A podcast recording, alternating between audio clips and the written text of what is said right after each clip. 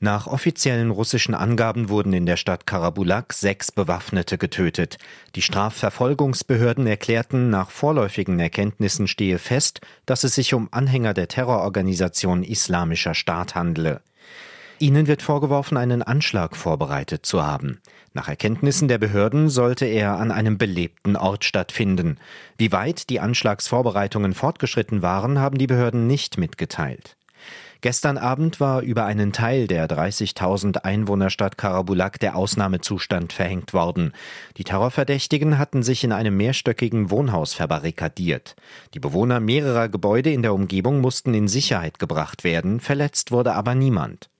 Nach Angaben des Nationalen Russischen Antiterrorkomitees war der Inlandsgeheimdienst FSB im Einsatz, um gegen die Terrorverdächtigen vorzugehen. Die Kämpfe zwischen den Sicherheitskräften und den Bewaffneten dauerten die ganze Nacht. In der Wohnung, in der sich die Bewaffneten befanden, sind nach offiziellen Angaben automatische Waffen, Munition, Granaten und ein selbstgebauter Sprengsatz gefunden worden. Die autonome Region Inguschetien liegt im nördlichen Kaukasus zwischen Nordossetien und Tschetschenien. Dort kommt es immer wieder zu Auseinandersetzungen zwischen Islamisten und den russischen Behörden.